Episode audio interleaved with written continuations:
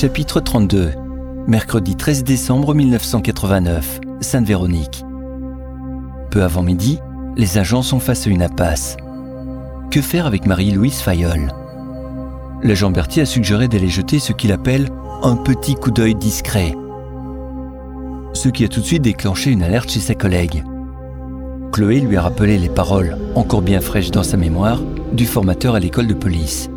On ne plaisante pas avec la propriété privée. Elle a raison, ils ne peuvent rien faire. Si la dame est partie en voyage, elle n'est pas chez elle et ils n'ont aucun droit d'y pénétrer. Si elle est morte, ou s'il y a un soupçon de danger, c'est une autre histoire. Le meilleur moyen de le savoir est de chercher des indices, notamment en regardant par les fenêtres, en écoutant aux portes, en essayant d'entendre un appel au secours ou un gémissement, ou tout autre signe indiquant que la personne a besoin d'aide, mais sans succès. Il n'y a ni bruit, ni son qui indique que quelqu'un a besoin d'aide. Ils aimeraient pouvoir faire sauter la serrure et aller voir à l'intérieur. Quand le lieutenant Reynolds arrive sur les lieux, la jeune policière lui bondit dessus. Toujours pas de nouvelles de la bonne? Qu'est-ce qu'on fait? Écoutez Chloé, on va forcer un peu la chance. On ouvre. On rentre de force, lieutenant? Oui, elle est peut-être en danger. Je vous rappelle qu'un tueur est toujours dans le coin. Et la propriété privée, chef? Berthier le regarde avec insistance. Et la sécurité de la vieille dame, vous en faites quoi? Les deux agents se regardent en coin discrètement. C'est pas faux, sans oublier qu'on n'a pas intercepté le tueur, et que c'est peut-être elle. Vous pensez que c'est elle le tueur? Vous êtes sérieux? Chloé est surprise. Berthier réagit à son tour. Eh, c'est pas faux Qu'est-ce que vous n'avez pas compris, Berthier? C'est pas faux, chef C'est peut-être elle le tueur Ou alors elle est en danger, genre crise cardiaque à cause de l'enquête et des événements. À son âge, tout peut arriver. Reynolds et la policière restent un instant muets sans aucune réaction face à cette remarque de leurs collègues, analysant chacun la réflexion de l'agent. Quelques secondes qui paraissent bien longues à l'agent Berthier. Bah quoi? Qu'est-ce qu'on fait? Le lieutenant Reynolds reprend les rênes. Bon, on soupçonne que la bonne a un problème de santé, donc on rentre. On n'a plus de nouvelles depuis vendredi et la semaine a été très mouvementée. Donc on a de bonnes raisons de rentrer pour la secourir. La secourir, lieutenant? Oui, la secourir. Vous posez trop de questions. Agissez au lieu de penser, vous serez plus efficace. Oh, l'ambiance Vous êtes de mauvaise humeur, lieutenant? Fatigué peut-être? Berthier, ouvrez la porte et taisez-vous. Pendant que les agents s'affairent à ouvrir la porte, son talkie-walkie crache la voix nasillarde du commissaire, entrecoupée de bruit rendant la compréhension difficile. Pas d'objection entièrement, Martine Distrier vous libérez, place à la morgue. Besoin si le tueur n'est pas rapidement identifié et intercepté.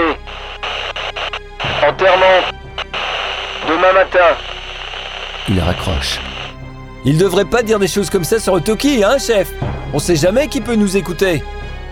Tout à fait, Berthier. Vous avez bien révisé vos leçons. Il avait raison, et Reynolds ne put qu'approuver. Le commissaire veut souvent avoir une attitude exemplaire, mais il n'est pas à l'abri d'une erreur de débutant. C'est parce qu'un jour, je voudrais avoir une promotion et devenir aussi lieutenant, chef.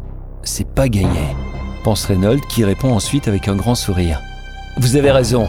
Essayez de bien travailler et vous y arriverez. Pour l'instant, ouvrez-moi cette porte. C'est ce qu'on fait, chef, mais c'est fermé de l'intérieur. Ils font sauter la serrure en quelques minutes, avec quelques petits morceaux de bois de la porte. Elle était effectivement fermée de l'intérieur. La clé restait sur la serrure, mais pas complètement enfoncée. Bizarre Quand on ferme une porte, on enfonce la clé à fond, on ne la retire pas de la serrure. Ils avancent dans la maison jusqu'à arriver dans la cuisine. Ils ouvrent la porte et allument la lampe. L'odeur caractéristique de l'encens mélangée à celle de viande pourrie leur fait tourner la tête. La bonne du curé se tenait devant eux, de dos, à moitié couchée sur l'évier, face à la fenêtre la tête dans le bac d'écoulement. Ah, ça pue Une horreur Elle s'est chiée dessus Berthier, ça suffit, un peu de tenue. Mais chef Taisez-vous En s'approchant de côté, ils sont tous les trois frappés par la position du corps. La bonne a les deux bras dans l'évier, la tête penchée en avant, un long couteau de cuisine enfoncé profondément à l'arrière du crâne, dont la pointe sort par le nez. La tête et le haut du corps sont dans l'évier, permettant ainsi au sang et à la cervelle de s'écouler tranquillement dans les tuyauteries. Le crâne a été fracassé avec un marteau, permettant de glisser facilement le couteau.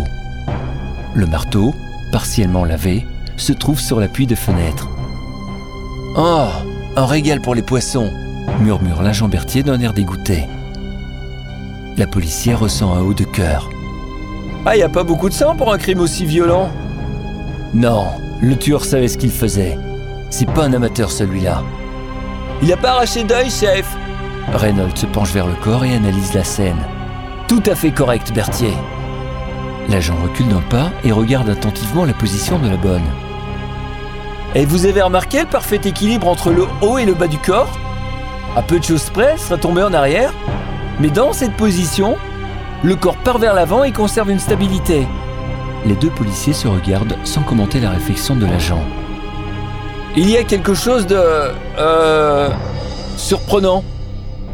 Vous pensez que c'est le même tueur, chef? Le lieutenant fait un pas en arrière et se frotte le front en parlant. Écoutez, mon vieux, si vous voulez devenir enquêteur aux homicides, ce serait bien que vous commenciez par réfléchir avant de parler. Et surtout avant de dire des conneries. Mais il n'y a pas de mais. Sa voix résonne contre les murs de la petite cuisine. Nous sommes dans un petit village paisible, où il y a eu trois meurtres en une semaine, tous liés au curé, et à chaque fois c'est une boucherie. On n'est pas dans une grande ville avec des règlements de compte entre bandes rivales. La probabilité qu'on ait affaire au même tueur est tout de même plutôt grande. Vous trouvez pas Euh, bah si. Chloé pouffa de rire en voyant la situation de son collègue. Elle se sent mieux malgré la situation insolite. Vous voyez Berthier, le tueur laisse chaque fois sa signature. Dans les trois cas, il a tapé le crâne avec un couteau. On appelle Christian de la scientifique, chef? Ouais, je m'en occupe.